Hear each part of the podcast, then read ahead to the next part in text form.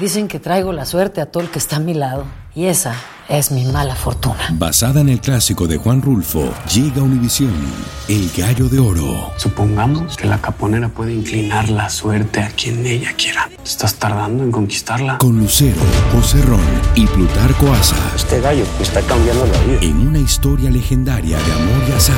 No trates de cambiarme, no lo vas a lograr. El Gallo de Oro, gran estreno miércoles 8 de mayo a las 9 por Univisión. El podcast de Primer Impacto comienza ahora. Con lo último en noticias, películas, clima, curiosidades y mucho más. Infórmate de los principales hechos que son noticia en el podcast de Primer Impacto. Muy buenas tardes y bienvenidos a Primer Impacto. Les saluda Pamela Silva. Michelle se encuentra en una selección especial. Gracias por estar con nosotros. Muertos, desaparecidos y una gran destrucción ha dejado el huracán Agatha a su paso por México. Jessica Cermeño está en una de las zonas más afectadas en Oaxaca y vamos directamente con ella y toda la información. Adelante, Jessica, cuéntanos cómo está la situación tras el duro azote de Agatha. Muchas gracias. Efectivamente, aquí en el estado mexicano de Oaxaca la gente está desesperada porque el ciclón Ágata destrozó muchísimos hogares. Es que no hay agua, no hay luz, la gente necesita comida también, no perecederos. Básicamente el gobierno de México lo que está asegurando es que ya se están trayendo plantas potabilizadoras de agua, que se está haciendo todo lo posible para tratar de que en estas comunidades alejadas, como aquí en Rincón Alegre, pues haya algo de ayuda es que la tragedia que dejó Ágata ha sido mucho mayor de lo que se creía al principio. Hay decenas de muertos, de desaparecidos debido a los deslaves y a las crecidas de los ríos que se han llevado miles de hogares a su paso. Les quiero mostrar aquí cómo quedaron la mayoría de los hogares se fueron los techos en esta zona, es una zona pobre, la mayoría de los techos de lámina volaron. Aquí me encuentro con Abdías Valle, que es el representante de esta comunidad. Don Abdías, ¿cuántas casas fueron lastimadas? Mira, de esa comunidad prácticamente el 90% fueron destruidas.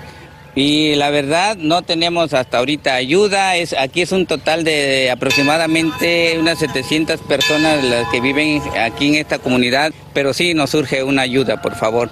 Muchas gracias, dona Díaz. Lo que nos dicen es que han visto pasar a las cuadrillas de la Comisión Federal de Electricidad, a la Comisión Nacional del Agua, pero que no se han detenido en esta comunidad. Y como esta, hay decenas de comunidades más muy necesitadas. Estaremos muy pendientes de todo lo que ocurra con las consecuencias de Ágata. Aquí en Oaxaca yo regreso con ustedes. Muchas gracias, Jessica. Seguiremos al tanto, por supuesto, de los estragos causados por este primer huracán de la temporada en el Pacífico y más adelante tendremos los detalles en el segmento del tiempo. Vamos a pasar a otra noticia y es que en medio de la tristeza que dejó el sangriento acto en una escuela de Texas que vistió de luto al país y al mundo, salen a la luz nuevos detalles que contradicen la primera versión oficial. Se creía que la puerta del colegio de Ubalde estaba abierta, pero un video de vigilancia captó a una maestra cuando la cerraba Dos minutos antes de que entrara el asesino, el seguro no funcionó. Tampoco es cierto que un agente escolar confrontara al autor de la masacre, como informaron inicialmente las autoridades. La tragedia y la conducta de la policía continúan bajo investigación. Y mientras las víctimas fatales del devastador baño de sangre reciben su último adiós en la ciudad de San Antonio, trabajan contra reloj para salvarle la vida a los que permanecen en condición crítica. Marta Flores logró hablar con la doctora que atendía a los niños que llegaban heridos a este hospital y asegura que aunque se recuperen físicamente, llevarán por siempre las huellas de una masacre. Estos son los rostros de estudiantes que resultaron heridos. Algunos de ellos fueron transportados a la ciudad de San Antonio. Uno de los hospitales al que llegaron fue el universitario. Tenemos tres pacientes en ese momento aún en el hospital, dos pacientes aún uh, pediátricos y un paciente adulto. La doctora Erika Brinkman fue una de las primeras que respondió al llamado luego de enterarse de la trágica noticia. Es fuerte claramente, uh, no solo para mí, pero para cualquiera de las otras personas que están cuidando a estos pacientes, pero sería mucho mejor poder hacer más cosas para prevenir esas heridas. Dice que el dar de alta a uno de los pacientes no significa que estén bien. El tiroteo los ha marcado posiblemente para toda la vida. Es una situación muy difícil para las personas que sobreviven estos eventos uh, emocionalmente, mentalmente, físicamente. El cuerpo toma cierto tiempo para sanar pero las heridas que quedan en tu mente, el escuchar un sonido fuerte y que en tu mente vuelvan los disparos que se escucharon en ese momento, recordar cuando viste a tus compañeros de clase, a tus profesores recibiendo esas heridas, son cosas que llevan a las personas que sufren esos, esas situaciones por el resto de la vida que ellos se van a sentir culpables porque ellos sí pudieron sobrevivir, pero las otras personas no pudieron sobrevivir. Sin embargo, no es la primera vez que prestan ayuda en casos como este. Hace más o menos cinco años vivimos también uh, la experiencia con Sutherland Springs um, y fue bastante devastador. Mientras los pacientes víctimas de esta masacre permanecen hospitalizados aquí en la ciudad de San Antonio, la doctora Erika Brinkman quiso dejar un mensaje muy claro en relación a las armas de fuego. Revisen los antecedentes antes de que una persona pueda comprar armas, de que se guarden en la casa de una manera eh, segura y que sepan cómo manejar esas armas. Mientras tanto, en Uvalde, Texas, continúan las muestras de cariño al mismo tiempo que se realizan los funerales de las víctimas. Estoy haciendo una oración por todos estos angelitos, por sus familias. Desde San Antonio, Texas, Marta Flores, primer impacto. 14 mineros permanecen atrapados en una mina de carbón. Esto fue en Colombia tras una devastadora explosión. Los socorristas trabajan sin descanso en las labores de rescate con el apoyo del ejército, la Cruz Roja y las autoridades, pero hasta ahora solo han logrado sacar a un hombre que lamentablemente murió poco después en el hospital a causa de las quemaduras de tercer grado que sufrió en todo el cuerpo. Estamos muy pendientes. Y continúa la búsqueda de un eh, excursionista que desapareció en un río de Virginia el fin de semana del Día de la Recordación. Como hemos informado, más de una decena de personas cayeron al agua cuando se volcaron sus balsas en una represa de 12 pies de altura y fueron arrastradas por la corriente. Aunque la mayoría fueron rescatadas, dos jóvenes aún no han sido encontradas. Y muere el capo colombiano Gilberto Rodríguez Arejuela en una cárcel de Carolina del Norte. El ex líder del cártel de Cali tenía 83 años de edad y desde el año 2006 cumplía una condena de 30 años de prisión por narcotráfico. Aunque no ha sido, no ha revelado la causa de su muerte, según su abogado, sufría de cáncer en el colon y la próstata. Y un padre de familia pide que le ayuden a encontrar a su hijo que desapareció hace tres años. Como nos cuenta Jorge Fregoso desde Tijuana, el desesperado hombre convocó a una manifestación a la que asistieron los que siguen buscando también a sus seres queridos. Son 36 meses de dolor y angustia en los que Eddie Carrillo no ha parado de buscar a su hijo. Hoy se cumplen los tres años de la desaparición de este joven de 19 años de edad que vivía en Estados Unidos y viajaba a Tijuana a visitar a su familia los fines de semana. Pero ya un día nunca más lo volvieron a ver tras salir de su casa. Me dicen los tres años y me, no sé qué contestar, la verdad. Son tres años de sufrimiento, de dolor, este, enorme caminar en todos esos rincones de la ciudad de Tijuana. Como decenas de familias viven el mismo drama de familiares desaparecidos. Hoy se unieron todos para exigir que las autoridades los escuchen. Yo tengo, fe en encontrarla viva y creo que va más por el lado de trata de blancas. Las historias de dolor y la desesperación son semejantes para estas familias que ya no son las mismas. Y muchas muertes que hemos visto en noticias y todo, y, este, y no se me hace justo que, que sean puras mujeres las que estén asesinando o que estén desapareciendo. En los últimos tres años, el colectivo Todos Somos Eric Carrillo ha logrado localizar a más de 200 personas vivas, pero desgraciadamente de Eric no saben nada. Otros han arrojado cuatro líneas de investigación muy fuertes este, con carteles de algunos puntos de venta por ahí. Este mismo colectivo también ha encontrado a más de 700 personas, pero lamentablemente muertas. El dolor de estas familias los hace salir a buscar a sus seres queridos desaparecidos. Las imágenes en sus camisetas muestran la esperanza de que algún día los volverán a ver. En Tijuana, México, Jorge Pregoso, primer impacto. Gracias, Jorge. Un bebé podría perder los ojos a causa de una grave enfermedad y sus padres están desesperados. Como nos cuenta desde Ecuador Freddy Barrios, la humilde familia no puede pagar el alto costo del tratamiento y necesita urgentemente una mano de ayuda. Manuel está en una lucha por seguir viendo el mundo, admirar los colores, las formas, ver el rostro de sus padres. Con solo nueve meses combate una enfermedad que afecta a sus ojos y que requiere de un tratamiento largo y costoso. Cuando tenía tres meses, Patricio, su padre, notó algo extraño en el ojo izquierdo.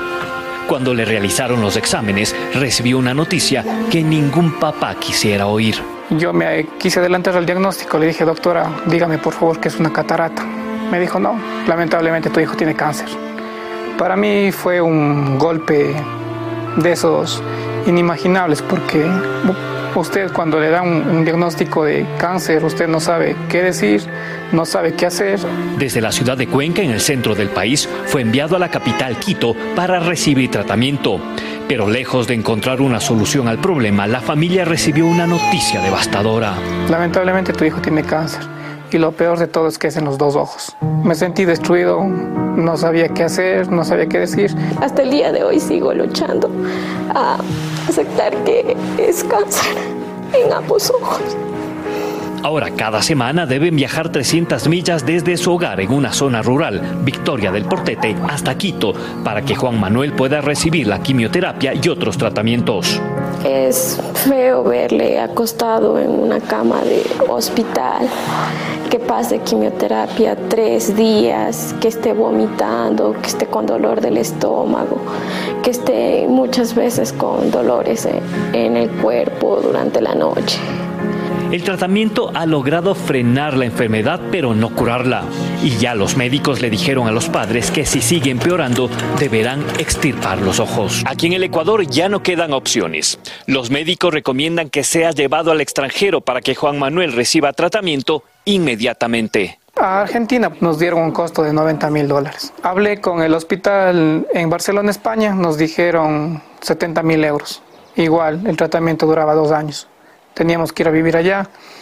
Y en Colombia, en Medellín, Colombia, también hablamos con un especialista, nos dijo que el tratamiento valía 90 mil dólares que también comprendía dos años. Ante estos altísimos costos, esta humilde familia no tiene manera de reunir esa cantidad de dinero, por lo que hacen un llamado a la solidaridad con la esperanza de poder salvar el futuro de su hijito. Quisiera que las personas de buen corazón le den una mano y juntos podamos hacer un milagro para él y que pueda hacer una vida normal, que no se le crea una discapacidad. Pido a la gente que por favor nos ayude, que nos ayude con Juan Manuel, porque realmente él necesita un, un tratamiento que le va a permitir seguir viendo la vida. Y si usted quiere ayudar a que esos padres puedan curar a su hijito, puede llamar el número en pantalla al 305-471-4219 o entre a nuestra página primerimpacto.com. Recuerde que entre todos podemos cambiar vidas. Continúa escuchando la información. Lucero junto a José Ron protagonizan El Gallo de Oro. Gran estreno miércoles 8 de mayo a las 9 por Univisión. Y de las mejores más sorprendente en el podcast de Primer Impacto. Un tribunal de apelaciones llega a la batalla legal por el uso obligatorio de las mascarillas en los medios de transporte público. Los Centros para el Control y Prevención de Enfermedades exigen que sea revocada la decisión de un juez de distrito de bloquear la orden de llevar los protectores faciales. La agencia federal afirma que tiene autoridad para decretar esa medida de protección contra el coronavirus. Un hombre hispano respira en libertad tras permanecer más de 20 años en la cárcel por un crimen que no cometió. Desde California, Romy de Frías nos cuenta cómo el exprisionero celebró junto a su familia el final de una injusta condena. Fueron duros, duros, duros y largos, pero hoy estoy bien. Estoy bien. Muchas gracias. Tras varios años intentando comprobar su inocencia, un equipo de la Unidad de Integridad de Condena de la Oficina del Fiscal del Condado de Los Ángeles, junto con el Proyecto Inocencia, pudieron comprobar que Alexander no estaba en el lugar del asesinato de un presunto pandillero y que realmente se encontraba con su familia en su casa, como él lo había asegurado. Todos los que um, tuvieron algo que hacer en uh, mi libertad, muchas gracias. La madre de Alexander sabía que su hijo era inocente. Yo estaba muerta en vida porque sabía que mi hijo era inocente. Tantas navidades que no celebramos. Durante más de 20 años nunca dejó de visitarlo en la cárcel. Fue muy duro todos estos años para toda la familia. Vivimos, no solo lo encerraron a él, sino se llevaron la alegría de nosotros también. En el 2001, Alexander Torres, quien tenía solamente 19 años de edad, fue duros. condenado erróneamente. Su sentencia fueron de 40 años a vida por un asesinato que él no cometió. Necesitamos reparar uh, nuestro sistema uh, y disminuir los números de inocentes en la cárcel. Al ser exonerado, ahora es un hombre libre y su expediente criminal eliminado. La oficina del fiscal asegura que actualmente están trabajando en más de 100 casos de personas que han sido condenadas y que presuntamente son inocentes. Por su parte, Alexander Torres estará trabajando con sus abogados para obtener una compensación por el tiempo que injustamente pasó en prisión. Desde Los Ángeles, California, Romy de Frías. Primer impacto. Gracias, Romy. Enviar alertas Amber a través de la página social Instagram es la nueva apuesta del gigante de Internet Meta por la seguridad de los pequeños. En las próximas semanas, usuarios de 25 países tendrán acceso a la nueva funcionalidad que será disponible en el Reino Unido en cuestión de horas. Las notificaciones llegarán a quienes estén en el área donde se reporte un menor desaparecido. Y un agente del orden respondió a un llamado de emergencia en México y el ladrón abrió fuego contra él. Pero, por increíble que parezca, su placa de policía desvió el proyectil y, como le cuenta Iván Macías, está vivo de milagro. El ladrón camina como si nada por la acera. De pronto el policía Edgar Medina cruza la calle porque le acaban de informar de un robo y detiene al joven de la camiseta roja. Le informa que hará una revisión y el sospechoso se resiste. El policía con firmeza insiste y comienza el forcejeo. Es ahí cuando el presunto ladrón dispara su arma contra el policía. Ver que está en peligro mi vida y la vida de terceras personas que estaban alrededor, este, desenfundo mi arma y hago la misma acción. El uniformado con 10 años de servicio sintió el golpe de la bala en la pierna izquierda, pero por un momento no entendía lo que pasaba. En ese momento dije, si me dio, no sentí. Si no me dio, pues vamos a seguir controlando la situación. Esta placa de metal increíblemente detuvo la bala que disparó el agresor. Milagrosamente no hirió al policía, quien después de lo ocurrido no sabe cómo explicar que siga aún con vida. Después de todo, verifico, me observo mi pantalón, veo el orificio y dije, a ver, saqué mi placa y es cuando veo, dije, pegó aquí. Di gracias a Dios. Gracias a Dios y San Judita, la Virgen que me anda cuidando. Por aquí salió el policía a toda velocidad, corriendo tras el sospechoso, sin imaginarse que estaba por enfrentarse al que hasta entonces era el mayor peligro de su existencia, porque en este lugar estuvo a punto de perder la vida. Pero esta acción heroica trató de ocultarla a sus familiares, pues reconoce que tienen miedo por su peligrosa profesión. No les comenté nada. Ya hasta que empezaron a salir en las redes ya fue cuando les, wow. les hice. De hecho, por mi parte no pensaba decirles. Ahora el agresor de 19 años de edad se encuentra hospitalizado y al salir irá a la cárcel por lo que le hizo al policía, además por haber comprobado que tenía en su poder el dinero que había robado minutos antes. En Ciudad de México, Iván Macías, primer impacto. Muchas gracias, Iván. Sin poder ocultar el dolor que siente el actor Matthew McConaughey, visitó por primera vez su ciudad natal, Ubalde, desde que ocurrió la masacre en esa escuela primaria de Rob que cobró la vida de 19 estudiantes y dos maestras. Él estaba acompañado de su familia y contempló las cruces y las flores que se colocaron frente al plantel escolar para rendirle tributo a las víctimas. Él ahora vive en Austin, donde también trabaja como profesor universitario. En otra noticia, el actor Johnny Depp ganó la demanda de difamación que entabló contra su ex esposa, la actriz Amber Heard, por publicar en un periódico que ella fue víctima de violencia doméstica. El actor no se encontraba en la corte cuando se anunció el dictamen porque está en Europa, pero dijo a través de un comunicado difundido por Instagram que está en paz porque la verdad ha salido a la luz. Ambos tendrán que pagar indemnizaciones porque el jurado determinó que él también difamó a su ex. Heard dijo que su corazón está roto con ese dictamen y afirmó que es un duro golpe para las mujeres y la libertad de expresión. Estarían separados Shakira y Gerard Piqué. Eso aseguran varios medios de comunicación que informan que la cantautora colombiana y sus dos hijos están viviendo en California, donde ella se encuentra grabando un nuevo programa de televisión. El futbolista español ha permanecido en Barcelona.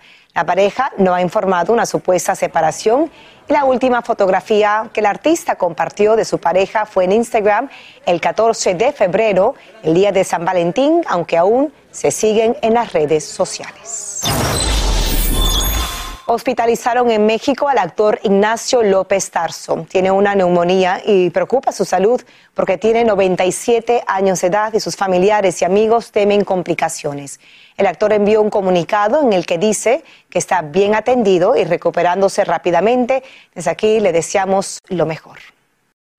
Continúa escuchando la información más sorprendente en el podcast de Primer Impacto. El cantante Farruko hablará del momento en el que sintió el llamado de Dios para transformar su vida y su música. Tony de Andrade se encuentra junto a él para conducir una reveladora entrevista en la que contará qué provocó este repentino cambio en la vida del artista. ¿No es así, Tony? Adelante. Gracias. Bueno, y esa respuesta esperamos tenerla en esta entrevista con mi querido Farruco. ¡Qué bien! Un gusto verte. ¿ah? Gracias por recibirnos aquí eh, a Primer Impacto. Eh, yo te bombardeé con mensajes, ¿no? Del pasado mes de febrero para solicitar la entrevista y, siempre me respondí y te lo agradezco. No, no hay de qué, brother. Yo creo que uno tiene que ser agradecido y humano también. Usted cuando yo estaba comenzando mi carrera me dio oportunidad con mis primeras entrevistas y eso se, se agradece y siempre lo llevo en el corazón.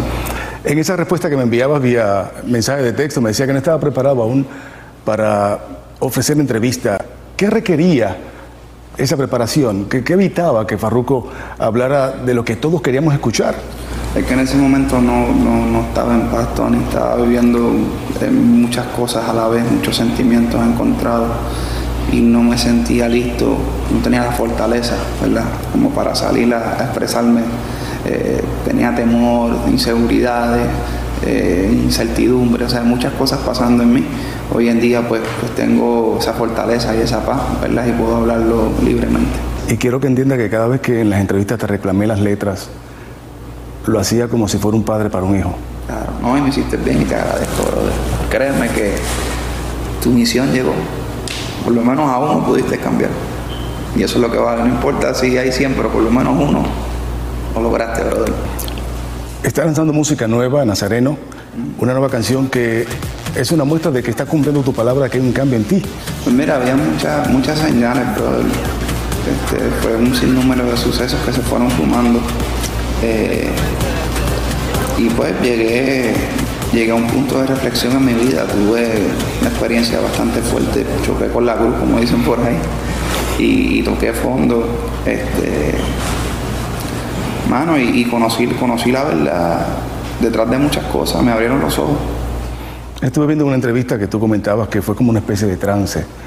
¿Qué provocó ese trance y, a quién llamaste cuando estabas en ese momento de confusión?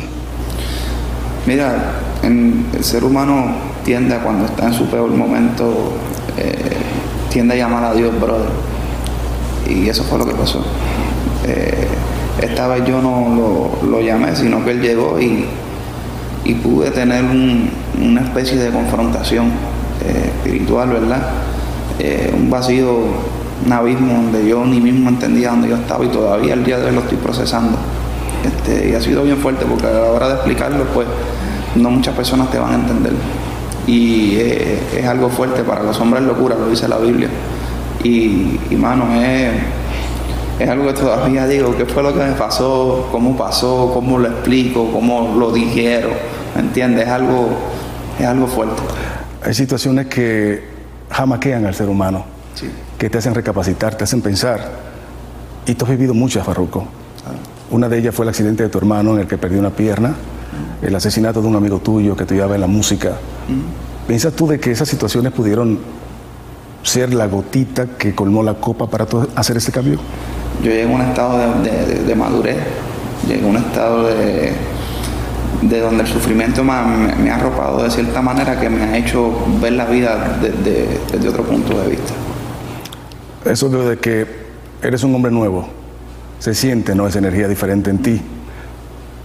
Pero el pasado quedó atrás. ¿Cuán larga es la lista de personas que Farruco siente que tiene que pedirle perdón? Pues mira, es larga, es extensa, es extensa. Eh, y me ha tocado, me ha tocado porque una cosa es pedir perdón de la boca para afuera y otra cosa es pedir perdón desde adentro y perdonarte tú también, porque eso te sana. Hay muchas personas en la vida que se les hace bien difícil perdonar y ser perdonado.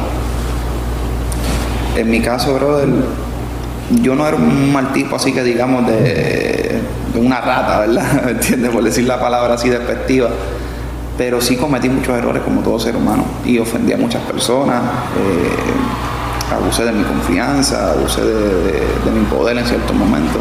Y son cosas de las que no me enorgullezco, pero gracias a, esos sucesos eh, he tocado fondo, ¿verdad? Y, y, ¿cómo te explico? Lo importante, hay cosas que o sea, tú no puedes deshacer el pasado. No hay manera de tú borrarlo, darle un botón como Thanos, hacerle así y se borró el pasado. Eh, es lo que tú vas a construir de ahora en adelante. Farruco, te deseo mucho éxito para atrás y para coger impulso. Te felicito. Dios te bendiga, papá. Era Farruco, yo soy Tony de Andrades. Continuamos con Primer Impacto. ¡Qué bien! Bueno, es un cambio radical que va más allá de su música y a nivel profesional es un cambio espiritual y personal. Y mañana esté muy pendiente porque tendremos mucho más de esta reveladora entrevista. Así que muy pendientes a Primer Impacto. Muchas gracias a Tony, por supuesto a Farruco por la confianza en nuestro equipo. Y con esta reveladora confesión llegamos al final, pero recuerde que espero sus comentarios a través de las redes sociales. Conéctese, los espero en mi página de Facebook, en Pamela Silva Oficial, también en mi cuenta de Instagram, en arroba Pamela Silva, y también, por supuesto, en la cuenta de Twitter, en arroba Pamela Silva. Así termina el episodio de hoy del podcast de Primer Impacto. Encuentra episodios nuevos de lunes a viernes, primero en la aplicación de Euforia y en todas las plataformas de podcast. Como siempre, gracias por escucharnos.